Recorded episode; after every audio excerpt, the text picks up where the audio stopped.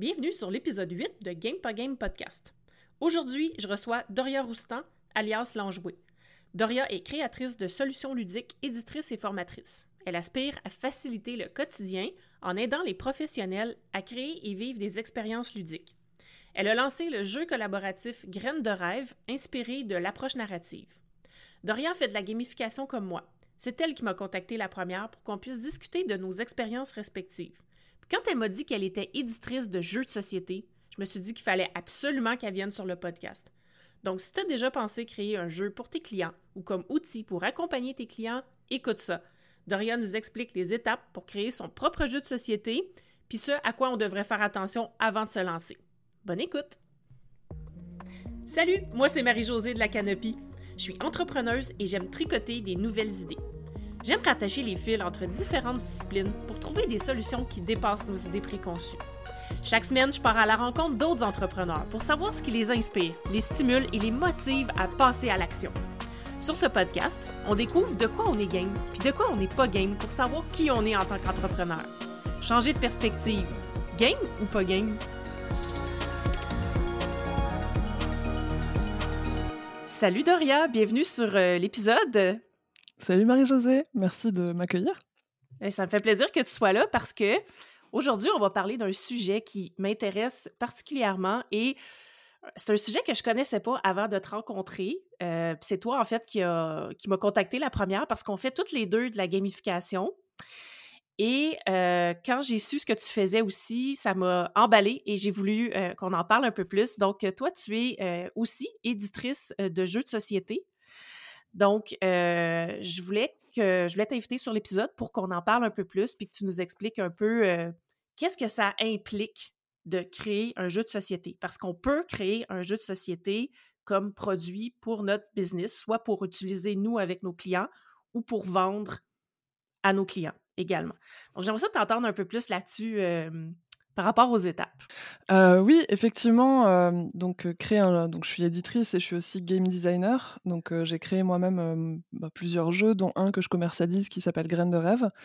Effectivement, à la fois on peut créer un jeu de société, nous, à utiliser avec nos clients, pour nos clients, pour qu'eux l'utilisent avec leurs clients, ou un jeu au niveau promotionnel. Ça peut aussi être un un jeu pour faire de la promotion, euh, par rapport à notre, entreprise. Donc, ce pas les mêmes objectifs.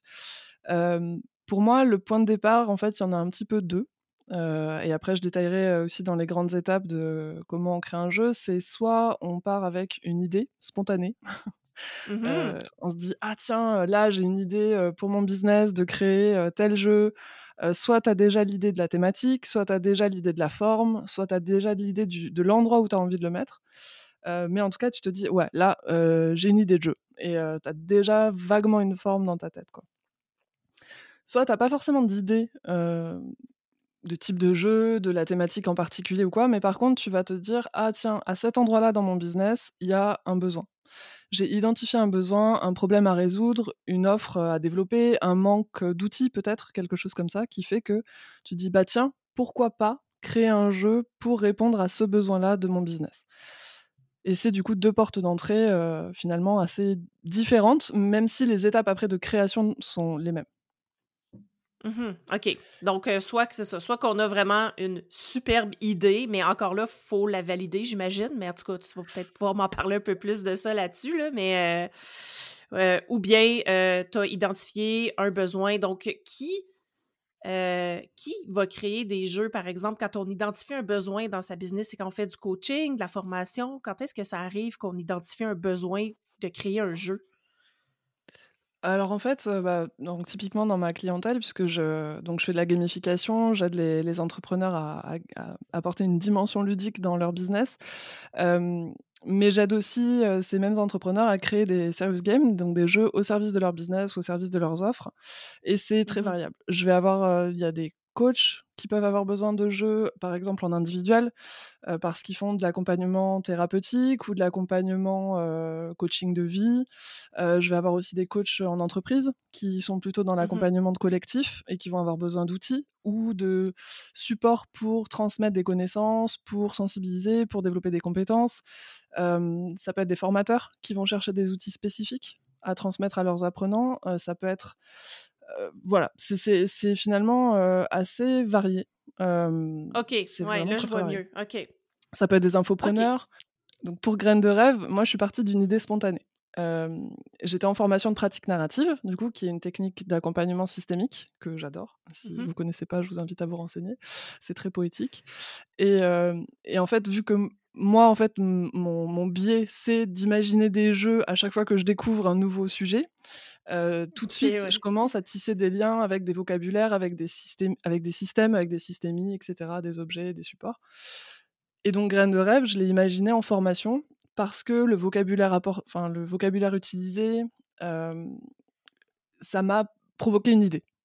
Donc j'ai commencé à avoir des tuiles hexagonales avec des couleurs, avec un système, avec des questions qui reprenaient du coup un petit peu bah, les concepts de la formation.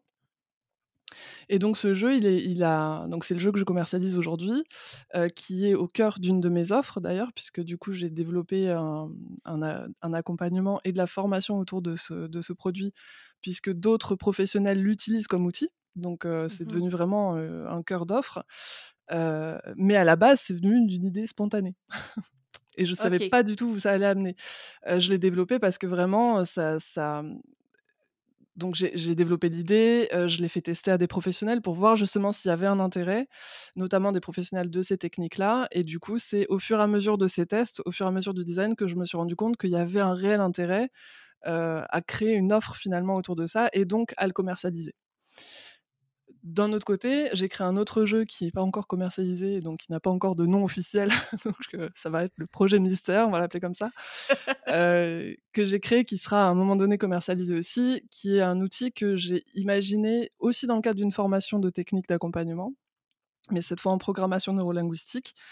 Et là, pour le coup, je suis partie du besoin. C'est-à-dire qu'on était tous stagiaires et donc on avait beaucoup d'informations à retenir. Et notamment, en fait, en programmation neurolinguistique, tu as quand même des protocoles avec des questions. tu acquiers tes outils au fur et à mesure des modules et c'est parfois difficile d'avoir une vision globale du, mmh du processus ou de, de l'échange, en fait, et de quel outil choisir quand voilà, c'est beaucoup d'informations et tu as parfois du mal à assembler les pièces du puzzle. Donc, du coup, j'ai imaginé un outil ludique qui permet de dérouler justement ce protocole, d'identifier plus rapidement l'outil qu'on va pouvoir utiliser dans le cas d'un accompagnement, etc.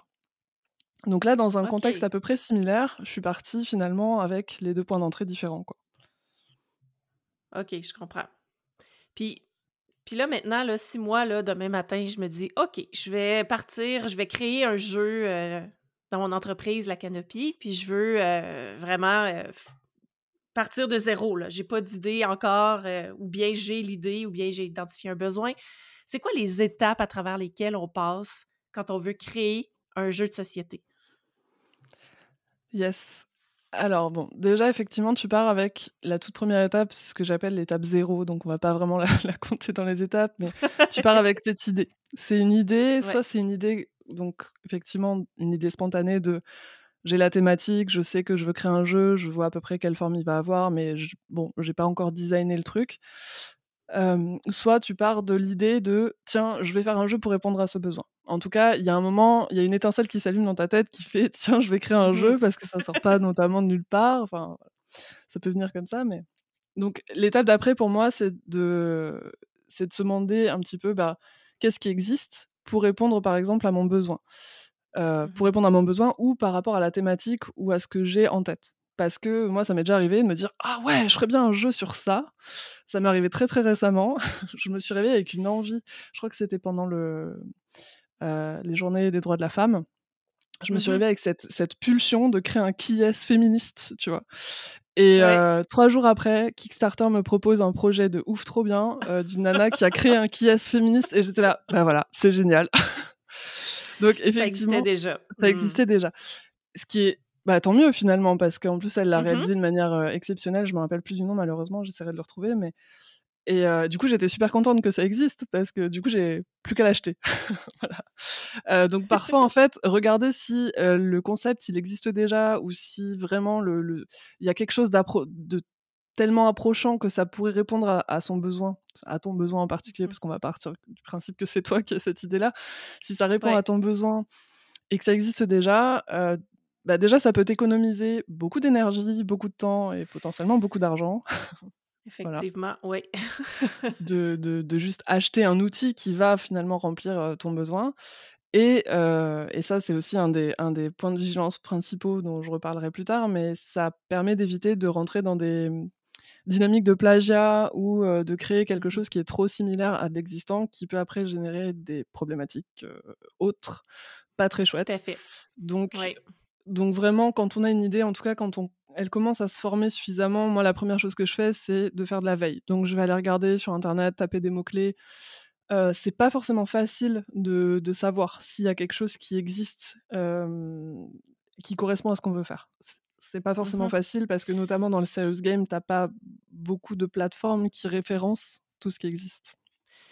Euh, oui, puis j'imagine que ça dépend aussi du mot-clé que tu utilises pour faire ta recherche. Puis si tu n'utilises pas le même mot-clé qu'ils ont utilisé, mais que finalement, en bout de ligne, c'est quand même le même jeu ou que ça ressemble, ça peut être un peu touché, là. Ouais. C'est un peu touchy. C'est un peu touchy de, vraiment mettre le doigt sur. Euh, en tout cas, d'être certain ou certaine que tu n'as mmh rien d'existant. Parce que le monde est vaste, les bonnes idées sont dans l'air, comme on dit, et du coup, euh, c'est difficile le meilleur moyen pour vraiment faire de la veille, bon, c'est effectivement des recherches sur Google, ratisser large en termes de mots-clés, mais mmh aussi, pourquoi pas, se connecter avec des gens dont c'est le métier, donc bah, comme moi, mais mmh comme d'autres spécialistes du serious game, ou d'essayer d'intégrer des groupes qui sont sur ces thématiques-là pour justement demander en fait à des gens qui baignent un petit peu dans le milieu et qui ont une veille beaucoup plus mmh. active, pour leur demander, bah voilà, est-ce qu'il y a des jeux qui existent sur cette thématique ou pas? Ouais, c'est une bonne idée. Moi, je pense que ça peut être aussi de faire appel à des gens qui, mmh, qui, pour le coup, activement font de la veille parce que c'est leur métier. Tout à fait. Ils sont plus au courant que nous. nous, on est des petits newbies dans le, dans le monde du jeu vidéo, pas du jeu vidéo, mais du jeu de société. Ouais. Clairement, et puis même moi, hein, tu vois, euh, alors que c'est mon, mon, domaine, je sais que je peux pas être partout, j'ai pas des yeux partout, et j'ai beau mmh faire une veille active, il y a forcément des choses qui, qui passent euh, au-delà de, de, ma visibilité. Donc régulièrement, je contacte des, des, des collègues euh, pros et je leur demande ah, est-ce que tu as déjà entendu parler d'un jeu qui sur tel ou tel sujet? Et ça me fait gagner du temps. Et, et, et c'est vrai que voilà, autant, autant tisser des liens aussi avec des gens qui sont, qui sont sur, cette, sur ces thématiques-là. Quoi. Mmh OK. Donc, là, on a validé. Ça, c'est la première étape. notre jeu n'existe pas. On va prendre pour, pour hypothèse que le jeu n'existe pas encore, donc à nous de le créer. Qu'est-ce qu'on fait après? C'est ça. Donc après, il n'existe pas. Euh, je, vais faire juste une, toute petite aparté, c'est que dans les, dans, les, dans les puristes dont je peux faire partie, je, l'avoue, hein, parce que je suis quand même une gameuse à la base de jeux vidéo, de jeux de plateau, euh, de, divertissement, entre guillemets, euh, il peut y avoir une, une, petite nuance entre ce qu'on appelle un jeu et ce qu'on appelle un outil ludique, mmh euh, à savoir un jeu si vraiment je dois rentrer dans des grandes lignes, hein, je ne vais pas trop rentrer dans le détail parce que de toute façon les définitions, on est rarement d'accord dessus. c'est juste histoire d'avoir un vocabulaire commun, au moins le temps de cet épisode. Ouais. pour moi, un jeu, ça va être par exemple des problèmes à résoudre. c'est quelque chose qui va parce que concrètement, un jeu de société, c'est ça. C'est on te dit, tu dois réaliser telle action en suivant telle contrainte. Donc, mmh quelque part, c'est de la résolution de problèmes. Et c'est ça qui est fun. Le cerveau, il aime résoudre les problèmes. C'est des choix impactants, c'est repérer les patterns, etc. Dans un outil ludique, tu vas plutôt être. Tu n'auras pas forcément de problèmes à résoudre, de choix impactants à faire, mais par contre, tu vas avoir un support qui va te permettre de faciliter ton action, de développer ta pensée, de voilà, qui va t'accompagner finalement à faire quelque chose et qui peut être le support de quelque chose en fait. Donc c'est vrai que parfois la, la, frontière, elle est fine entre les deux. Euh... Ouais, mais il y a quand même une différence, ouais. Mais il y a quand même une différence. Tu vois, moi, par exemple, Graine de rêve, mmh c'est un hybride. C'est-à-dire que c'est à la fois pas tout à fait un jeu et à la fois pas tout à fait un outil ludique, mais c'est un peu des deux. Ok. Voilà. Mais il y a quand même une vraie différence parce qu'il y a des, des, choses que je développe pour mes clients. On est plus sur l'outil ludique, finalement, mmh que sur un jeu en tant que tel, quoi. Euh, du coup, c'est je reboucle avec le pourquoi j'ai fait cet aparté, mais c'est parce que par rapport à l'existant, tu peux très bien avoir un, un outil ludique qui finalement ressemble à d'autres outils ludiques qui peuvent exister, mais qui est adapté à ta pratique. Et du coup, mmh c'est pas tout à fait, ça rentre pas tout à fait en concurrence, tu vois? Donc voilà, c'est la limite. Ça se, pourrait que, ça se pourrait que tu trouves quelque chose qui existe, mais qui est pas à 100% adapté à ce que toi tu veux faire avec ça ou, ou à ton besoin, là. C'est ça. Donc après, c'est trouver la limite entre s'inspirer et plagier, quoi. Ouais, ouais, ça c'est comme, euh, ouais. C'est ça. C'est comme c'est tout, pas, hein? c'est ça, c'est pas évident. Ouais, je comprends. Du coup, euh, deuxième étape, effectivement, une fois qu'on a fait le point là-dessus, c'est de se poser la question de c'est quoi l'intention que j'ai derrière la création de ce jeu. Euh, parce que Mhm. c'est cool hein, de créer des jeux, mais ça demande beaucoup d'énergie, euh, ça demande parfois, bah, ça demande de l'énergie, du temps, ça c'est sûr, et parfois ça peut demander de l'investissement financier, soit parce qu'on n'a pas les compétences, soit parce qu'on veut faire fa- fabriquer, etc. Euh, donc, avant de se lancer bille en tête et de passer euh, potentiellement deux ans sur ce projet, comme moi j'ai mis euh, deux ans et demi en fait entre l'idée de graines de rêve et la commercialisation, euh, avec beaucoup, beaucoup, beaucoup d'heures passées dessus. Heu, avant de se lancer, voilà, dans un projet comme ça, c'est bien de se demander pourquoi. Est-ce que c'est parce qu'on a envie, de le commercialiser? Mais pourquoi? Est-ce qu'il y a un intérêt à le commercialiser? Est-ce que ma clientèle, elle a un intérêt à l'acheter? Heu, qu'est-ce qui peut l'inciter à à l'acheter? Hem, est-ce que c'est pour, l'usage dans mes dans mes accompagnements ou dans mes coachings? Et dans ces cas-là, qu'est-ce que ça va apporter à mes coachings? Et et pourquoi faire du jeu et pas autre chose? Est-ce qu'il n'y a pas quelque chose Mm. de plus simple, de moins chronophage qui va amener ça, en fait? Et vraiment, c'est de se questionner pourquoi est-ce que je veux je je le crée en jeu, enfin un jeu et pas autre chose? Parfois ça m'arrive de d'avoir des, mmh, des clients alors c'est plutôt vrai dans la gamification, mais ça m'arrive aussi finalement dans dans le jeu de société, c'est de dire: «Mais pourquoi est-ce que tu veux créer un jeu?» si si c'est juste pour créer un jeu, par exemple, ça n'a pas trop d'intérêt parce que ça Mhm. va demander beaucoup de temps, beaucoup d'argent et tout pour finalement quelque chose où tu aurais pu utiliser, une autre solution, plus simple. Ouais, je donc comprends. donc voilà, c'est vraiment de se poser cette question-là. Qu'est-ce que je veux faire avec ce jeu? Et pourquoi un jeu? Mhm. Et est-ce Mhm. que ça a un vrai intérêt que ce soit un jeu?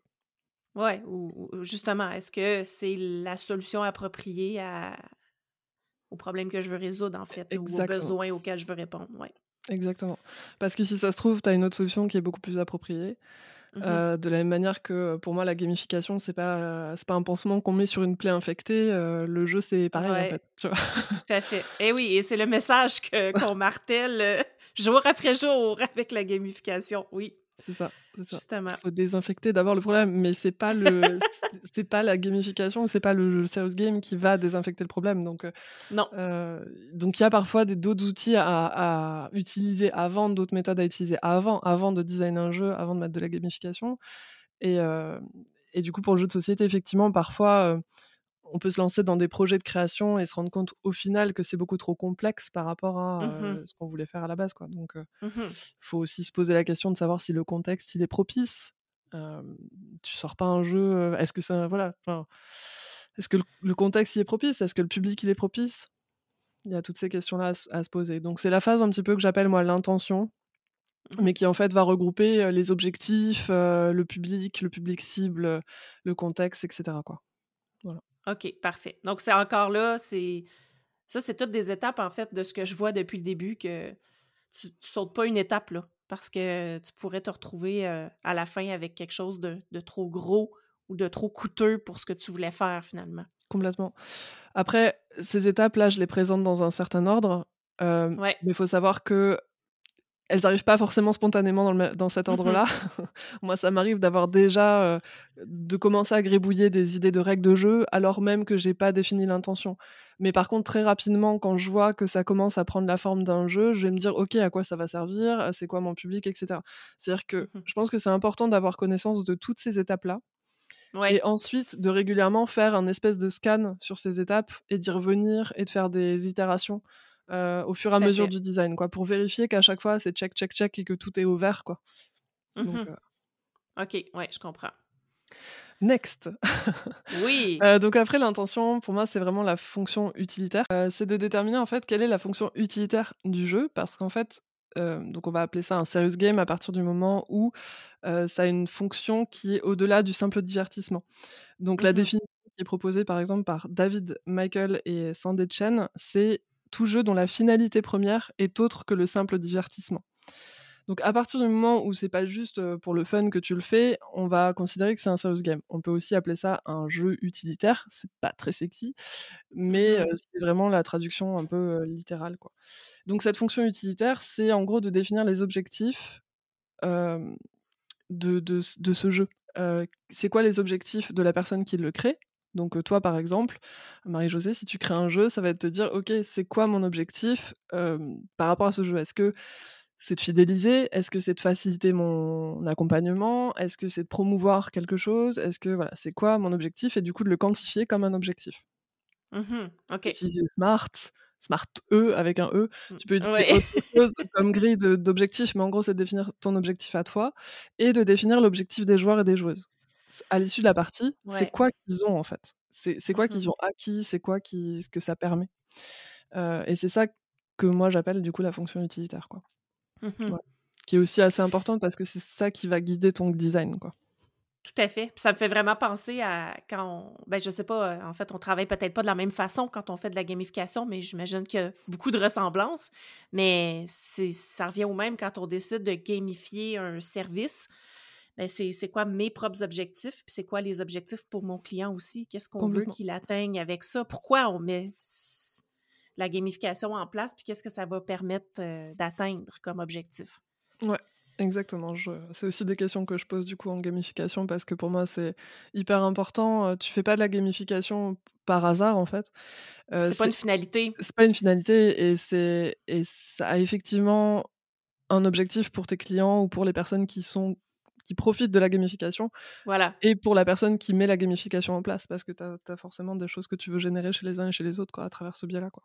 Et si tu le mmh définis pas, tu sais pas où tu vas voilà. Mmh c'est comme la boussole en fait. Tu, tu, crées ta boussole et puis après, du coup, tu peux suivre le chemin. Mais tant que tu sais pas quelle direction prendre, bah en fait, tu vas tester des trucs et il y a quand même de grandes chances pour que ça, que ça fasse un flop parce que t'as pas du tout défini ce que tu voulais atteindre.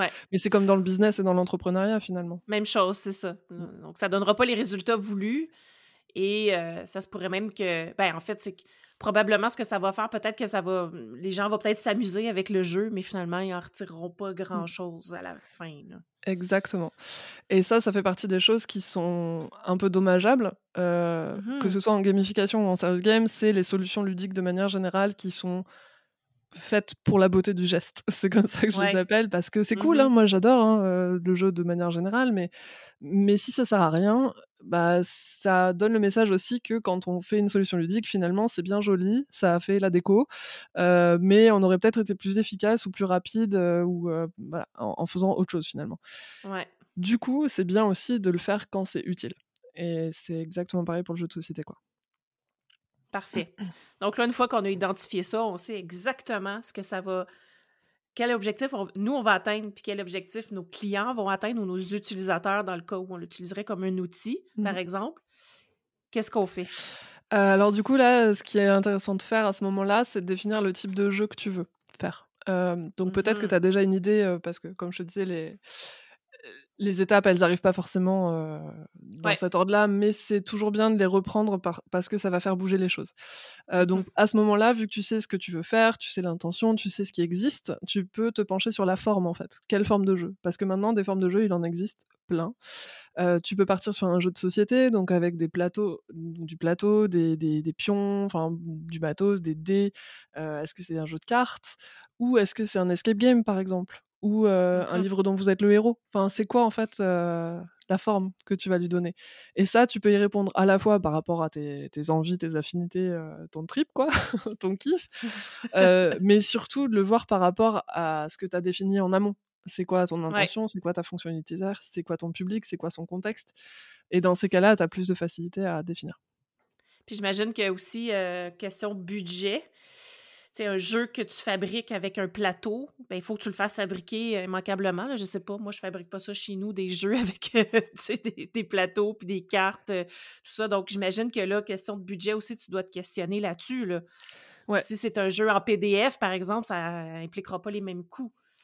Exactement. C'est aussi pour ça que c'est important d'avoir toutes les étapes de, la création d'un jeu en tête, parce que la fabrication, c'est une vraie problématique quand on part sur du jeu physique, en tout cas donc, à ce moment-là, c'est bien de se poser la question effectivement de quels moyens ou de qu'est-ce qui est important dans la forme du jeu en vue de la fabrication. Mmh Donc si, si tu sais déjà que ton jeu, ça va être juste de l'impression à la maison, par exemple, bon, bah tu sais que tu vas pas faire un truc où il y a plein de pions, des figurines dans tous les sens et tout, parce que les gens, ils peuvent pas fabriquer leurs figurines chez eux. Sauf les quelques qui ont une machine 3D, Un euh, imprimante d'imprimante 3D. 3D, tu vois, chez eux. Mais c'est pas le commun des mortels, on va dire. Non, Voilà. non, non, non. Donc ça dépend de ton public. Donc voilà, donc typiquement, typiquement, si tu sais que tu vas le faire en print and play, bah, tu les figurines. Heu, si tu veux faire une escape game, bah, est-ce que c'est une escape game qui est dans une boîte? Parce que ça existe, des escape games que tu peux, heu, faire en autonomie chez toi. Ou est-ce que c'est Mmh dans un lieu spécifique? Parce que tu peux très bien avoir une offre ou Mmh. ou, heu, créer un événement, tu crées un sommet, de la gamification Mmh et on se fait une escape game, tu vois? Avec, une intention pédagogique derrière ça. Donc voilà, donc c'est vraiment en fonction à la fois de tes capacités de fabrication, de tes moyens, et de de comment ton et de ton utilisation, de comment ton utilisateur va l'utiliser. Est-ce que c'est, heu, OK. voilà. OK, je comprends. Et donc ensuite, une fois que tu sais tout ça, bah, tu peux passer au design de manière beaucoup plus sereine. Donc c'est la phase de game design vraiment, heu, à proprement parler, où tu vas créer les mécaniques de ton jeu, créer l'écosystème du jeu, heu, comment les éléments interagissent entre eux, comment, quelle dynamique tu vas créer, le nombre de tours, le nombre de joueurs, la durée, l'âge à partir duquel, tu donc Mmh tout ce qu'on peut trouver après sur une boîte de jeu ou sur un sur une escape Ouais. game et cetera, c'est vraiment les caractéristiques et les règles du jeu, en fait, que tu vas créer et c'est ça qui va Ça, créer ça ton me semble, ça, ça me semble un peu plus complexe comme étape pour moi, là, en fait, de de s de créer les règles du jeu, justement, de dire puis là, j'imagine que tu dois le tester parce qu'il faut que ça fonctionne, ce jeu-là. Tu sais, par exemple, ça peut être bien beau dans ma tête, puis finalement, on joue, on l'essaye, puis, j'avais pas pensé à tout, fait que ça marche pas. Oui, heu, bah, c'est tu vois, tu c'est bien, tu tu vois dans dans l'avenir parce que donc dans tu as 3 phases qui sont intrinsèquement liées, qui sont le design, le prototypage Ouais. et le test et donc en Ouais, OK. vraiment des itérations, heu, des boucles, heu, entre ces 3-là. Donc tu fais une phase de design, donc tu imagines dans ta tête, ce que ça va donner, les interactions, les règles et cetera. Tu le prototypes, donc tu fais une première version physique du jeu, pour pouvoir le tester. Mmh Donc, à ce stade-là, je conseille de faire des protos vraiment, moches, si possible. Ouais, Tu avec vois, les trucs les avec avec les les moyens outils puis les ouais, moyens qu'on a, là. Ouais, ouais. exactement. Surtout de pas trop se prendre la tête, de faire en sorte que ça coûte le moins cher possible parce que l'idée, c'est de pouvoir en faire plusieurs versions, ça va tourner, on va faire des modifications et tout. Donc vraiment un prototype à la base, ça peut être une feuille de papier, on on écrit au crayon, on découpe au ciseau Mmh mh. et Mmh tout. Moi, j'ai des protos qui sont comme ça, en fait, et réutilisés à l'infini, donc c'est vraiment ça ressemble plus à rien. Mais l'idée, c'est de pas passer trop de temps et surtout pas trop d'argent là-dessus parce que ça va bouger Ouais, vite. Voilà, exact. donc Puis puis si ça fonctionne pas comme on voulait, finalement on laisse tomber l'idée, mais on n'aura pas investi, trop de temps ni d'argent là-dedans, là. c'est ça. Alors ça peut être une phase aussi, effectivement, tu dis que c'est ça a l'air d'être une phase compliquée, c'est effectivement la phase qui est la plus difficile, Mmh parce que finalement, savoir ce qu'on veut faire avec et tout, bon, bah, il suffit de se poser les bonnes questions et puis ça ça ça peut découler. Mais la phase de design, effectivement, quand on n'est pas game designer, c'est ça qui peut être, le plus difficile. Donc c'est aussi le bon moment de s'adresser à quelqu'un, comme moi ou comme d'autres qui créent ouais. des jeux, Mmh mh. pour, pour un coup de main. Soit pour complètement déléguer, la chose, donc Mmh on peut créer des des jeux à la place des gens, soit pour filer un coup de main, donc en conseil, en accompagnement et cetera. Et c'est après c'est aussi un moment où il faut pas se décourager parce que Mmh mh. c'est Ouais. vraiment une étape où tu vas avancer, tu vas dire: «Ah c'est super et tout», puis tu vas te rendre compte qu'en fait, Ouais. bah, ce que tu dis: «Ah dans ma tête c'était super, en fait ça marche pas du tout, c'est trop long, c'est pas assez dynamique, c'est machin». Du coup, tu vas faire une itération, tu vas faire des modifications, refaire un proto, retester et ça, ça peut durer un moment, et il y a même des fois où tu as l'impression de reculer, de Ben, c'est ça repartir que j'étais ouais. pour dire, Mmh. en fait. Mais mais quand on a le bon mindset par rapport à ça, on sait très bien qu'une itération, c'est pas nécessairement reculer parce qu'on n'aurait pas pu se rendre, à ce niveau-là si on n'était pas passé par l'itération précédente. Ouais, Des des complètement. fois, les gens, ils ont ils disent: «Ah ben non, mais là, je je je reviens en arrière ou tout ce que j'ai fait, c'est perdu». Mais non, en fait, c'est que tu pourrais pas être rendu où est-ce que tu es là si tu étais pas passé par la première itération. Donc, Mmh. euh, ouais, mais j'avoue que ça peut être décourageant des fois si Bah, on a besoin de, ou ouais, après, de moi, du coup, j'essaie de le voir, en tout cas, quand c'est sur mes parce que j'ai traversé, hein, des phases de découragement, mais Ouais, ben oui, donc tout à fait, j'imagine. des moments de ralentissement et tout dans le design parce qu'au bout d'un moment, tu en as marre de découper du papier et que ça donne Ouais. rien, tu vois? C'est normal. Mais du coup, heu, moi, ce que j'essaie de me dire par rapport à ces itérations, c'est un petit peu comme si j'avais plein d'options et qu'au fur et à mesure, je testais des trucs et je rayais des options. Ah, ben oui, Tu vois? ouais, En fait et et du coup, ça m'aide, tu vois, de en me disant ça, c'est me dire: «OK, bah, ça, c'était une option, je l'ai testé, ça marche pas. Hop, bam, je raye. Du coup, je passe à l'option suivante. OK, donc là, je peux tester cette alternative. Est-ce que ça marche? Ça marche mieux? Ça marche pas? Hop, je raye» j'ouvre toutes les portes en fait. Je, je referme les portes qui qui fonctionnent pas pour dire ça c'est réglé, on n'y va plus par là, on s'en va ailleurs. Ouais. Exactement, exactement. C'est un petit Mm. peu, parce que c'est un peu du tâtonnement quand tu game design, Oui. Oui, alors tu as des tu des des génies du game design, des game designers de ouf et tout qui peuvent maintenant, tu vois, à force à force de créer, arriver à imaginer voilà, c'est ça, ils en ont fait beaucoup et ils arrivent à imaginer des mécaniques qui sont très, très finalisées déjà très rapidement, mais Mhm. Déjà, c'est leur métier. Ils en ont Mhm, fait beaucoup, donc voilà, c'est faut tout remettre un petit peu, comparer ce qui est comparable. Et puis, donc voilà, les les les gens qui sont pas du tout là-dedans, c'est normal que ce soit, beaucoup plus compliqué et mhm. hem et du coup, voilà, effectivement, c'est un peu comme toutes les portes que tu ouvres et tu les refermes au fur et à mesure. Moi, ce que je conseille aussi à ce à ce moment-là, c'est de pas implanter trop de modifications en une seule fois.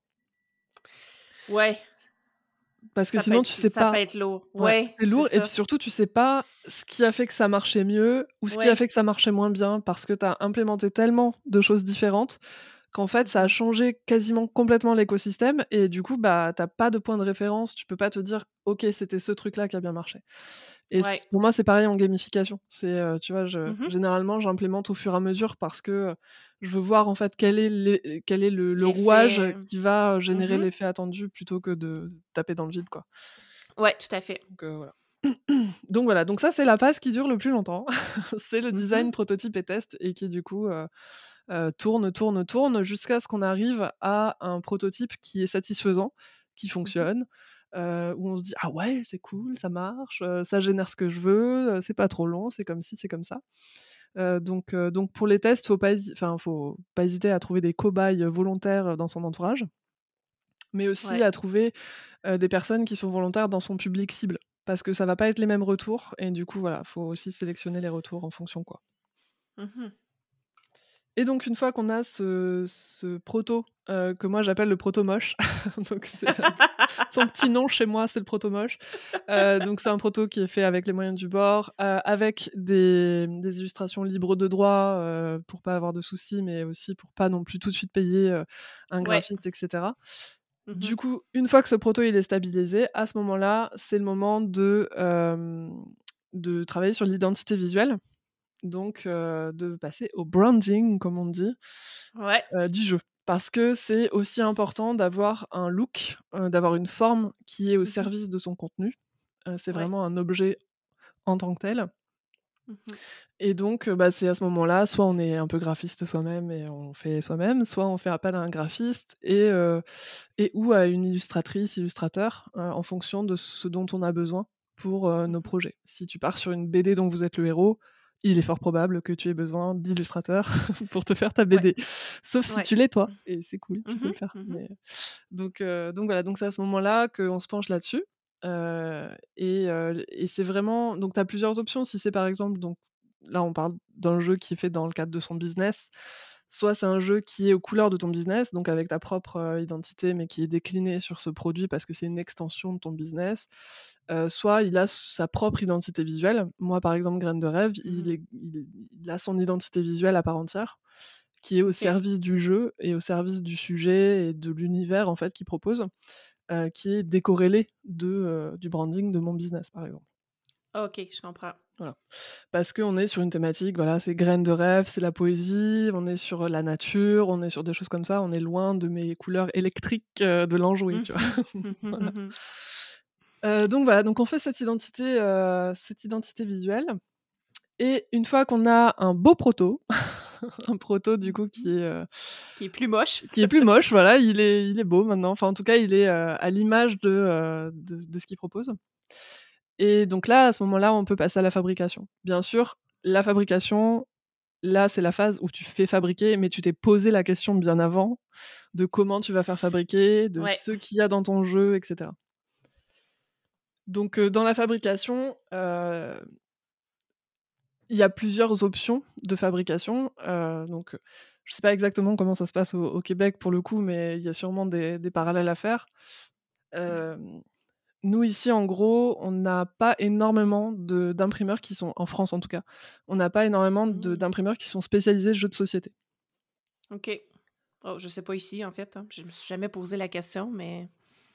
Bah, ça, ça, mmh. ça, vaudrait le coup de regarder, mais, mais du coup. Euh, mais il faut, euh, en tout cas, chose certaine, il faut qu'on, déjà dès le début, qu'on s'informe mmh. là-dessus si jamais c'est l'option qu'on veut choisir. Là. Ou en tout cas, ça va peut-être influencer le choix. Là. Ouais.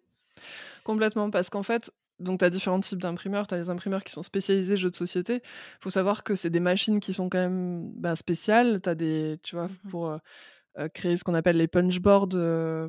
ouais. Je sais pas si vous les appelez comme ça aussi.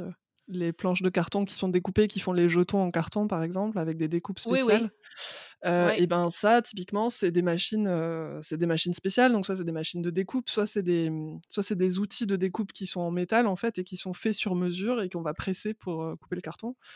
Mmh Bref, en fait, il y a tout un tas de savoir-faire et de d'outillage qui sont très spécifiques aux jeux de société et tous les imprimeurs ne l'ont pas.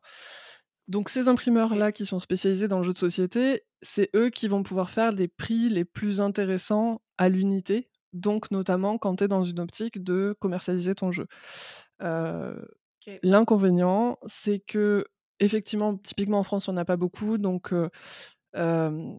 c'est surtout, par exemple, en, Pologne, en, Italie, enfin, c'est plutôt en Europe à l'extérieur de la France. Donc c'est vrai que moi, je suis assez attachée avec le fait de produire le plus local possible de plus en plus, ça fait mmh partie de mes valeurs d'encourager voilà, le, circuit court, le local pour aussi éviter des bilans carbone énormes.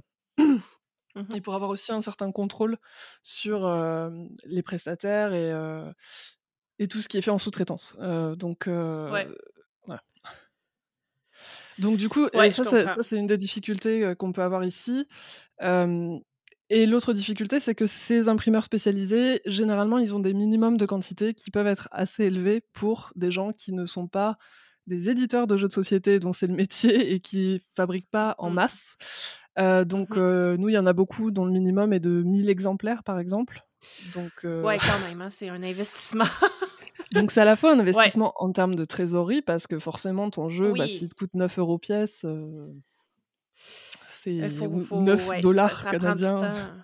Ouais, mais ça prend du temps à, à, renflouer les coffres après, là. Ouais. C'est ça. C'est ça. C'est à la fois, tu peux mettre du temps à renflouer les coffres, soit tu vides tes économies, euh, soit tu t'endettes. bon, c'est une option qui est viable quand tu es à peu près sûr de pouvoir les écouler facilement, rapidement, et de pouvoir au moins arriver au point d'équilibre rapidement. Quoi sinon, ça pose aussi d'autres problématiques à base de bah, comment je les stocke, comment je les expédie, comment, comment tout ça, comment il faut les assurer.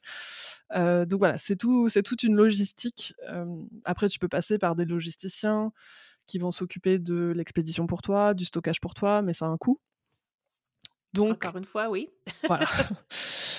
voilà. Qu'est-ce que tu proposes à ce moment-là si jamais on veut faire un jeu physique? Et que, par exemple, si on prend ton expérience avec Graines de rêve, qu'est-ce que tu as fait, toi? Tu as euh, euh, produit un, minimum de 1000 exemplaires au début ou comment tu as fait ça? Alors, du coup, moi, pour Graines de rêve, donc je disais, il n'y a pas beaucoup d'imprimeurs spécialisés jeux de société en France. Heureusement, il y en a quelques-uns. Donc j'ai trouvé un, imprimeur qui est basé à côté de Paris. Euh, moi, je suis en mmh Bretagne, du coup, donc je suis pas tout à fait à côté. Mais euh, pour le coup, c'était vraiment difficile de trouver euh, en plus local que ça. Donc à mmh deux heures de train, ça va. Et c'est quand même pas si pire, là. Ouais. Ça va, c'est pas, pas, pire, ouais. Et donc, du coup, lui, ses, ses minimums de quantité sont beaucoup moins importants beaucoup moins conséquent que les grosses imprimeries. C'est un petit imprimeur qui a une petite équipe, mais qui est très bien équipé et qui se spécialise dans le petit tirage. Alors forcément, il est un petit peu plus cher, au niveau unitaire que, que les grosses machines, enfin que les grosses, grosses boîtes et c'est normal parce que Oui, forcément, sauf que mais ça revient quand même, plus abordable de pas faire 1000 exemplaires au début, c'est ça, c'est ça. C'est que de toute façon, ça c'est il y a un moment donné, quand tu sors 300 exemplaires à 9 euros ou 9 ou 1000 exemplaires à 9 euros ou 9 heu, d'un Mmh coup, c'est pas la même trésorerie que tu dois sortir quoi, déjà. Non, exact. Heu, déjà, il y a ça, il y a le fait qu'aussi, vu que c'est en France et que c'est à 2 heures de train de chez moi, j'ai pu aller dans son entrepôt, enfin, j'ai pu voir son usine, j'ai pu voir comment il fonctionnait, on a pu discuter. Il y a vraiment eu aussi une phase de conseil, heu, où il m'a aidé à choisir les matériaux, où on s'est posé là-dessus, donc c'était vraiment très, très cool pour moi de de de voir, heu, de voir comment ça se passait et d'avoir ce suivi-là. J'ai malgré tout, heu, sorti, heu, 700 exemplaires, heu, parce que je suis passée par le financement participatif. C'est sûr que si j'étais pas passée par le financement participatif, j'aurais pas eu les moyens de fabriquer Graines de rêve, en tout cas pas pour le commercialiser, pas dans un premier temps, ça c'est sûr. ouais. Heu, parce que moi en plus je suis partie, tu vois, sur un jeu où il y a plein de matos, il y a, il y a plein de punchboards, il y a des pions en bois, il y a des cartes, il y a des petites cartes, il y a des grandes cartes. ouais. J'ai un livret à l'intérieur avec, heu, une spirale, enfin voilà, je suis partie sur un jeu qui est assez, heu, lourd. Enfin physiquement quand j'ai toutes les extensions dedans, il fait plus de 3 kilogrammes je crois, tu vois? OK. C'est un beau bébé quoi. Ouais, ouais, ouais.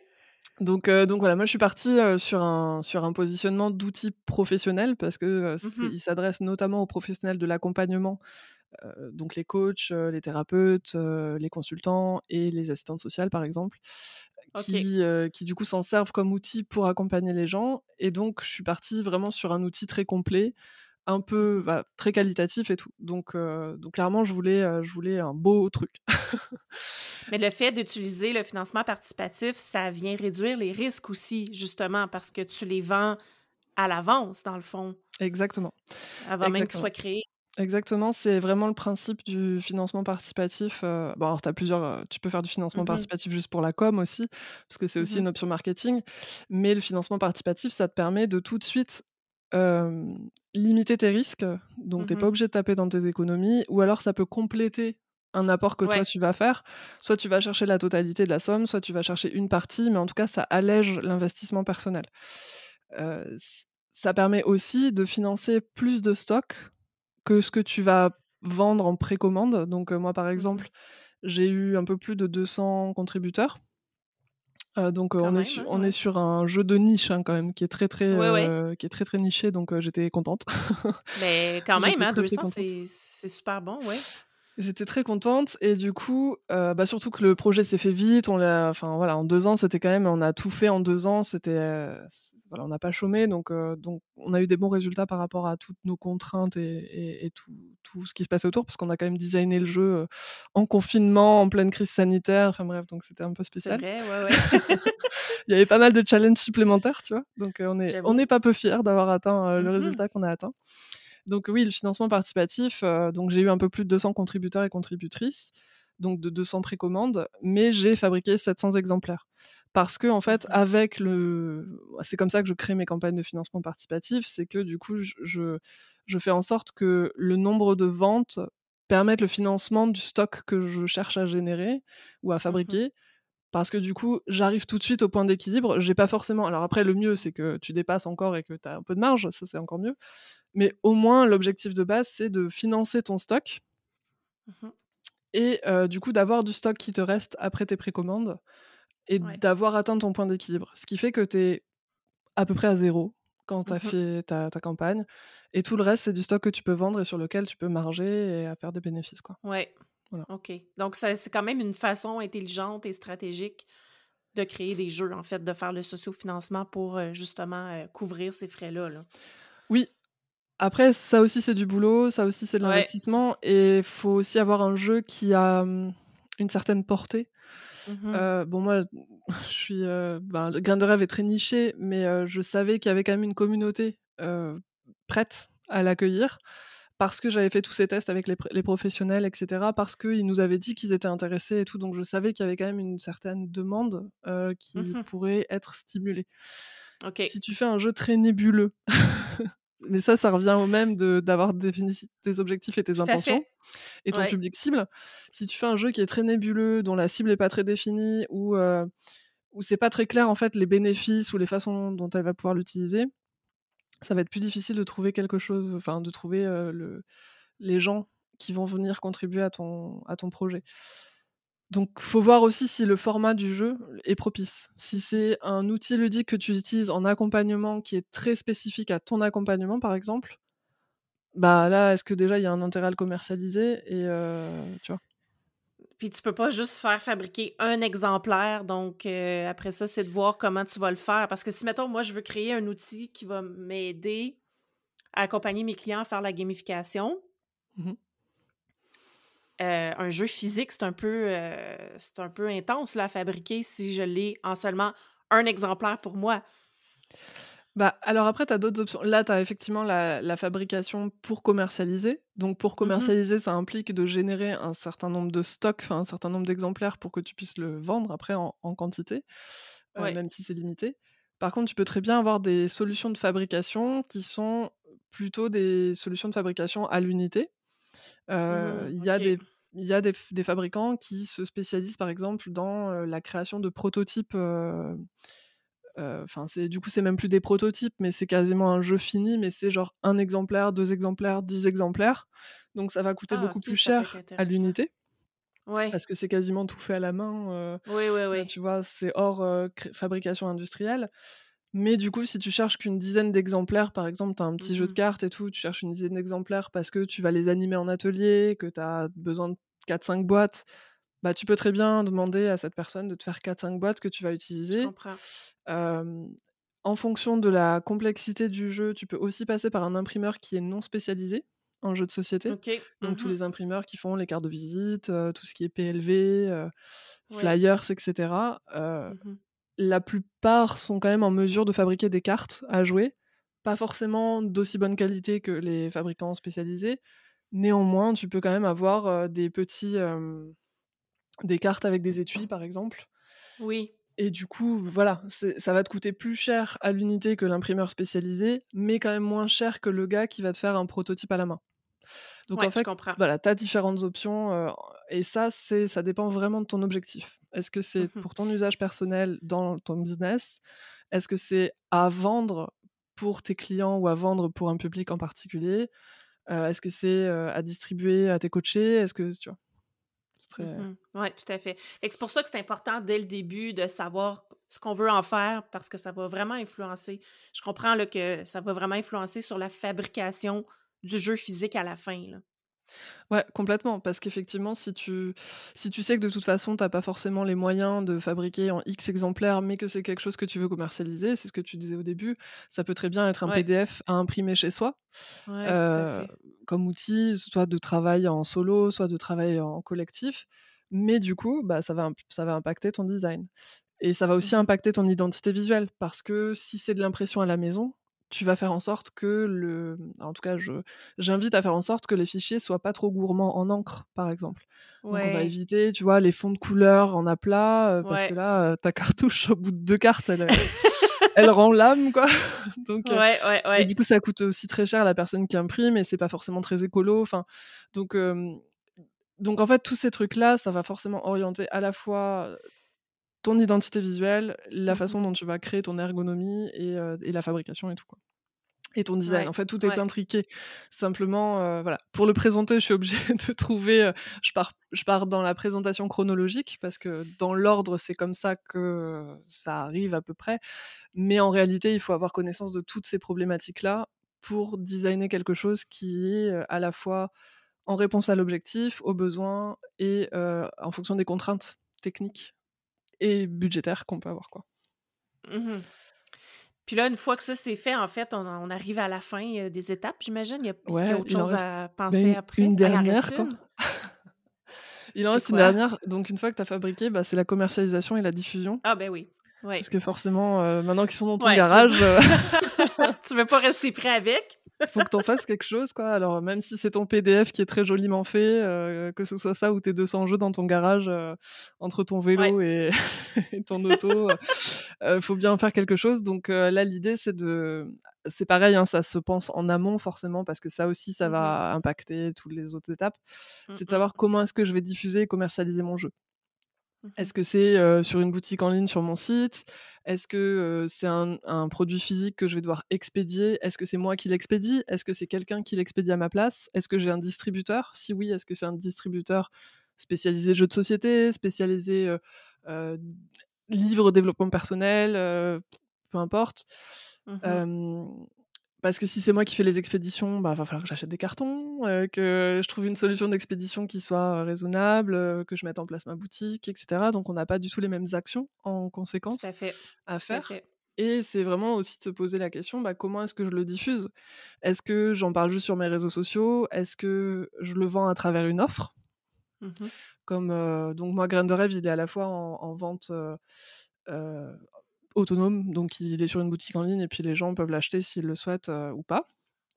Mais c'est aussi un jeu que je propose, heu, dans le cadre de formation, parce qu'il y a des gens qui veulent l'utiliser, mais qui ressentent le besoin d'être formés avant de l'utiliser dans leurs propres, OK. heu, dans leurs propres activités, notamment des collectivités et des des Mmh. institutions, publiques et donc là, du coup, je le vends dans le cadre d'une formation, par exemple.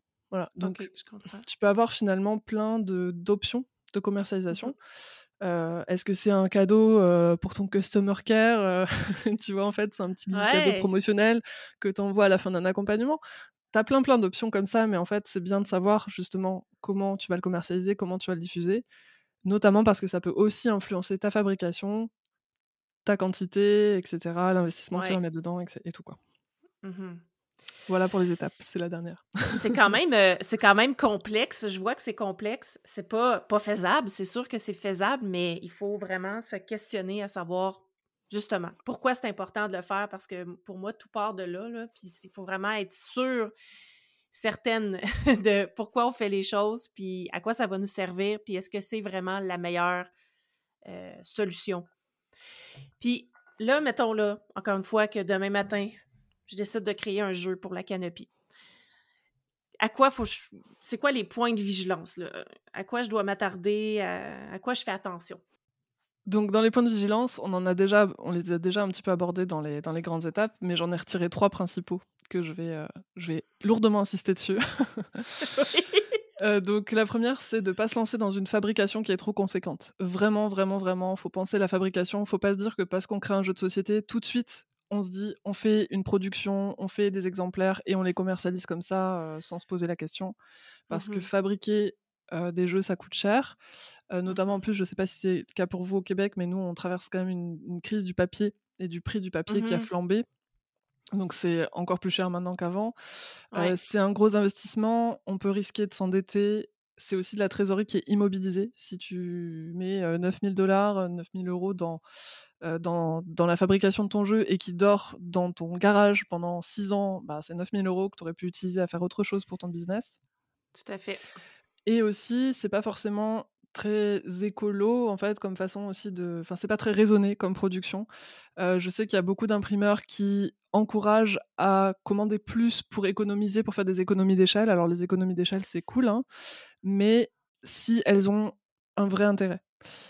Ouais, tout à Si, fait. tu vois, si tu te dis, heu: «Ben, je vais en faire, heu, 500 parce que je pense que je peux en vendre 500 parce que j'ai» voilà, je bon, mais que l'imprimeur te dit: «Ah non, mais fais-en 1000 parce que ça va te coûter X euros de moins cher». Mmh OK, d'accord, mais c'est 500 €, c'est 500 exemplaires que tu vas financer tout de suite, qui vont potentiellement dormir dans ton garage et si tu les vends jamais, ça part au pilon.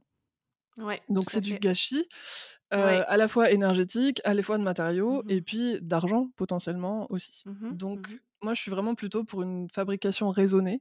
Si c'est possible en tout cas de trouver, des des fabricants qui qui demandent pas des quantités trop importantes, mais à des coûts raisonnables. Moi je préfère faire une première commande, écluser mon stock, voir comment ça part, Mmh pour mieux après, estimer le retirage.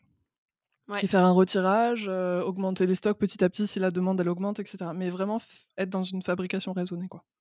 Ouais, tout à fait. Le deuxième, c'est attention au plagiat et à la propriété intellectuelle. Ça, c'est vraiment Mmh. super important. ça, pour moi, ça, je veux dire, ça s'applique partout dans nos business, mais encore plus là où tu vas investir euh, quand même beaucoup d'argent à fabriquer ce jeu-là. Si en bout de ligne, euh, tu te fais euh, tu te fais prendre parce que tu as plagié, ben c'est ça.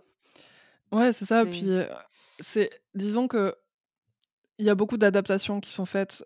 tu vois, moi, quand je fais du serious gaming, par exemple, dans mes propres ateliers ou, ou pour mes clients, donc serious gaming, c'est l'adaptation de jeux existants à des mmh fins utilitaires. Donc, on va détourner un jeu de société. Moi, j'ai beaucoup de. Enfin, moi, je cite systématiquement le jeu que j'ai détourné. Ouais. J'utilise, tu vois, je le montre. Je... Enfin, voilà, mmh je, je m'approprie pas la mécanique sous prétexte que j'ai adapté à mathématiques ou que j'ai fait des petites modifications. Ben non, parce que si le jeu n'avait pas existé, tu n'aurais pas pu, toi, l'adapter. Donc, ça. ne vient pas de toi, effectivement. Ouais. C'est ça. Donc, quand on crée un jeu, juste prendre la mécanique d'un autre jeu et changer le thème, c'est pas créer un jeu original. Mmh et on, mmh on, c'est risqué parce que du coup, on peut après se faire attaquer par rapport à ça, par rapport à la propriété intellectuelle et tout.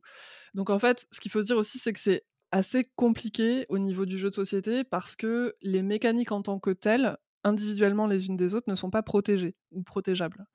Ok. C'est à la fois cool et à la fois déstabilisant. Oui. C'est déstabilisant parce qu'on se dit merde, j'ai créé Pardon, j'ai juré. C'est pas grave, tu as le droit. Je, vais, euh, je, mets, euh, je mets le terme explicite sur mon, euh, sur mon podcast. tu peux dire ce que tu veux chez moi. bon. Donc oui, les mécaniques en tant que telles, elles sont pas protégées ni protégeables, donc c'est à la fois déstabilisant et à la fois cool.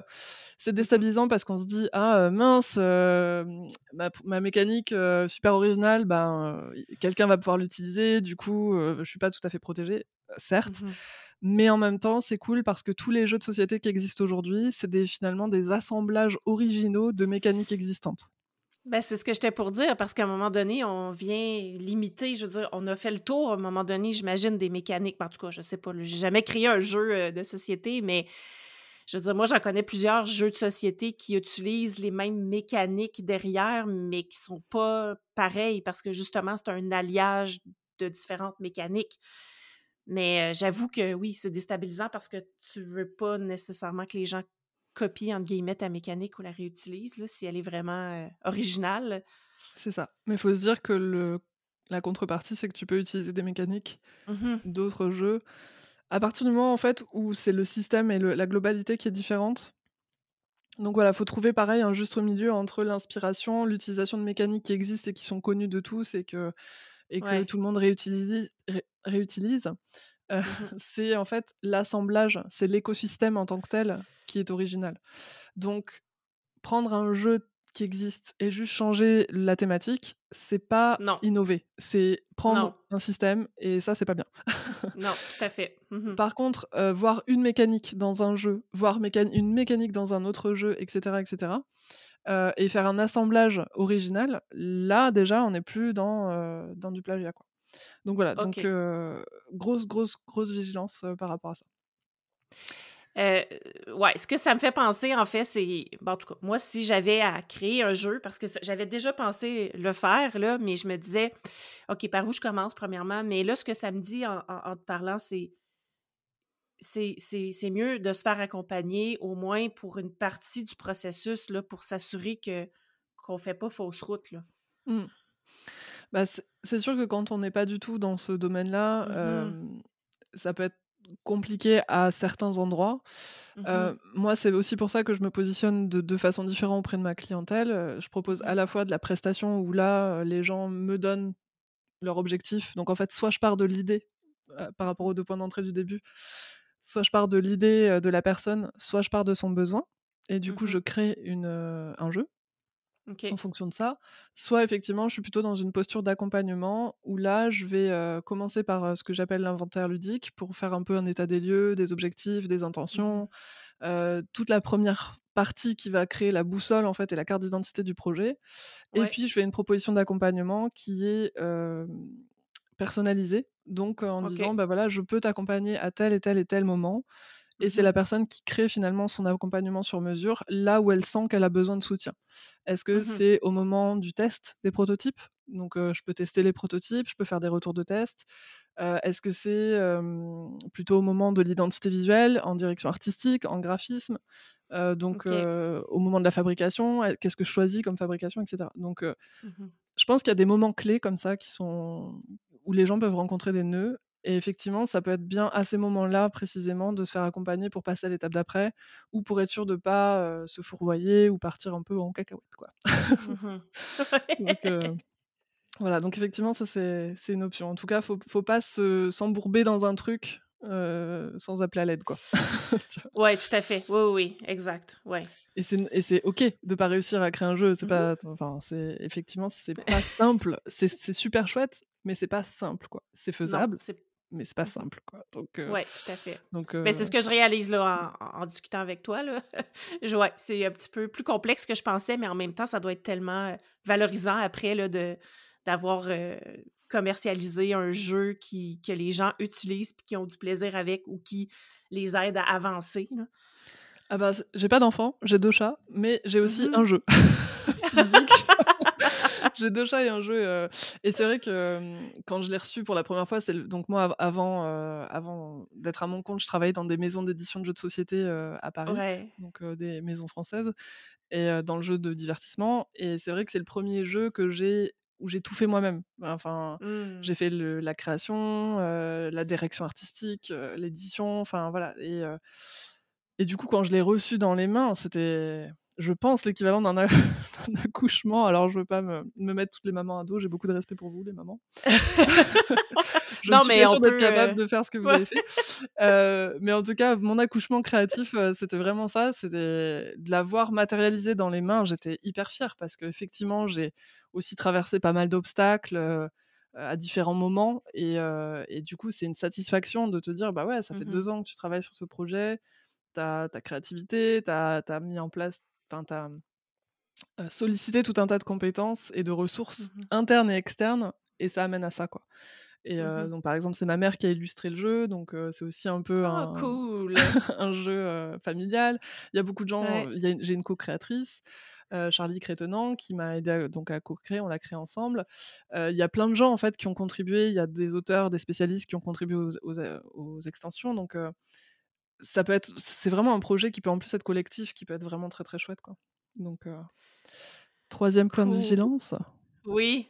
donc le 3e, c'est, ça reprend, du coup, la question principale à se poser, à mon sens, c'est: «Est-ce que ça vaut le coup de se lancer dans, tout ça?»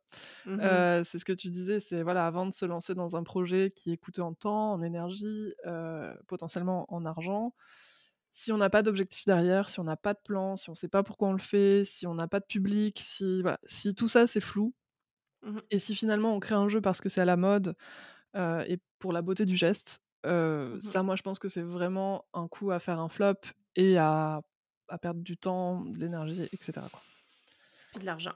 et de l'argent Ouais. donc Ouais. à moins de se dire: «Je le fais en off pour le plaisir, juste pour le kiff de créer un jeu» et ça, c'est aussi complètement OK, tu vois? De se dire: Mmh «Bah, mh. je crée un jeu pour le plaisir et puis après, heu, je vois si s'il est suffisamment cool pour en faire quelque chose», d'accord, mais en connaissance de cause. Du coup, si tu investis Voilà. là-dedans, tu sais que potentiellement tu vas pas te rembourser, tu sais que potentiellement tu vas pas faire du bénéfice là-dessus, mais si c'est OK pour toi, c'est OK, mais il faut le savoir, quoi. Enfin, il faut que ce Mmh soit mh. clair dès le début et après, il y a une option, c'est aussi de passer par un éditeur.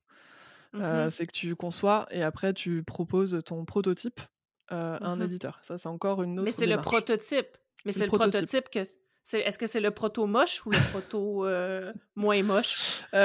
Alors proto proto moche, proto beau, c'est le c'est le proto moche généralement qu'un éditeur va recevoir parce que souvent les éditeurs vont avoir une patte artistique ou Mmh mh. Heu, vont avoir envie de de d'adapter le jeu finalement soit à leur branding, soit à un branding en particulier, enfin, soit de créer un Ils univers spécifique. heu, Voilà. ils vont apporter leur grain de sel. C'est ça. Ouais. Ça fait partie du travail éditorial en tout cas de faire la direction artistique et de faire, heu, de faire le graphisme et tout. Après, tu as Ouais, aussi des éditeurs qui fonctionnent avec, des identités visuelles qui sont déjà créées, mais moi, du coup, j'aurais tendance à d'abord proposer le proto moche s'il y a des pistes Ouais. Avant d'investir dans la création d'une identité visuelle, si après, en fait, l'éditeur me dit: «Bah, j'ai envie de tout refaire parce que ça colle pas avec ma ligne», quoi. Ouais, tout à fait. Ouais, c'est ça. Mais cool, Doria, merci beaucoup pour cette conversation-là, puis pour euh, m'avoir éclairé sur la fabrication et l'édition de jeux euh, de société. où est-ce qu'on peut, euh, premièrement, te suivre, puis comment on peut travailler avec toi? C'est quoi les options ou comment on peut déjà commencer à, à réfléchir à propos d'un jeu qu'on voudrait créer? Yes. Eh ben, on peut me retrouver sur à peu près tous les réseaux sociaux qui existent. Donc, euh, on peut me retrouver sur LinkedIn, sur mon profil Doria Roustan, R-O-U-S-T-A-N. Et sinon, sur, euh, sur Facebook et sur Instagram à doria.enjoué. Donc, euh, enjoué comme l'enjoué, l'adjectif au, féminin. Mmh Donc, ça, c'est pour mes réseaux. Et après, pour esquisser un travail ludique avec moi, il y a possibilité de, faire un rendez-vous découverte déjà pour faire un petit peu le point sur, les besoins, les attentes, etc. donc c'est possible en m'écrivant par mail à contact et puis, moi, ce que je propose du coup, c'est des... déjà la première étape, en fait, c'est des inventaires ludiques. C'est ce que j'appelle l'inventaire ludique. C'est une sorte d'audit et d'état des lieux de... du projet. Donc, bah, si c'est une idée, que ce soit une idée ou un besoin identifié, on va vraiment se poser sur, ok, c'est quoi les objectifs, c'est quoi les intentions, pourquoi est-ce que tu veux faire sur un jeu? Enfin voilà, en fait, c'est déjà un questionnaire avec plein de questions, plein plein de questions pour un peu débroussailler tout ça. Mmh et on fait ensuite, moi je propose à l'issue de cet inventaire la carte d'identité du projet qui va servir de boussole justement pour le design. Je propose un plan d'action, donc avec déjà des idées de, design à l'intérieur et de développement. Donc il y a mmh déjà des pistes qu'on aura élaborées ensemble. et je propose aussi à ce moment-là un plan d'accompagnement sur mesure, où la personne du coup peut décider à l'issue de cet inventaire si elle préfère se lancer en solo ou si elle veut mmh continuer une ou plusieurs étapes avec moi, justement en soutien pour le projet. Et en attendant, si les auditeurs et auditrices ont envie d'avoir un petit pense-bête sur tout ce qu'on s'est dit, parce que j'ai conscience qu'il y avait beaucoup d'étapes quand même et que ça fait beaucoup d'informations, j'ai une, une, petite checklist, un petit workbook que je propose en téléchargement en l'échange d'une adresse mail sur mon site internet. Mmh qui s'appelle 10 grandes étapes à respecter pour créer son jeu et s'assurer qu'il soit de qualité. Et du coup, bah, ça reprend un petit peu tout ce qu'on s'est dit là et ça permet de commencer déjà à initier un, petit travail de réflexion en solo. voilà. Cool. Ben, je vais mettre toutes ces informations-là dans les show notes. Donc, si vous voulez euh, avoir accès, vous aurez juste à vous référer aux show notes pour avoir toutes euh, les coordonnées, euh, l'outil gratuit de Doria et savoir comment travailler avec elle. Donc, ben, merci beaucoup, Doria, d'avoir pris ce temps pour venir discuter avec moi. Puis, ben, ben je te souhaite, trop cool. je te souhaite une belle journée. Puis, on se reparle bientôt, sûrement. Ça marche. Bonne journée à toi aussi. À bientôt. Bye bye. Si tu as aimé ce que tu viens d'entendre, aide-moi à faire connaître le podcast. Invite du monde à se joindre à notre gang. Abonne-toi puis mets 5 étoiles pour que tout le monde sache où on est. Puis rédige un avis sur ta plateforme d'écoute préférée. On se parle la semaine prochaine. Bye là.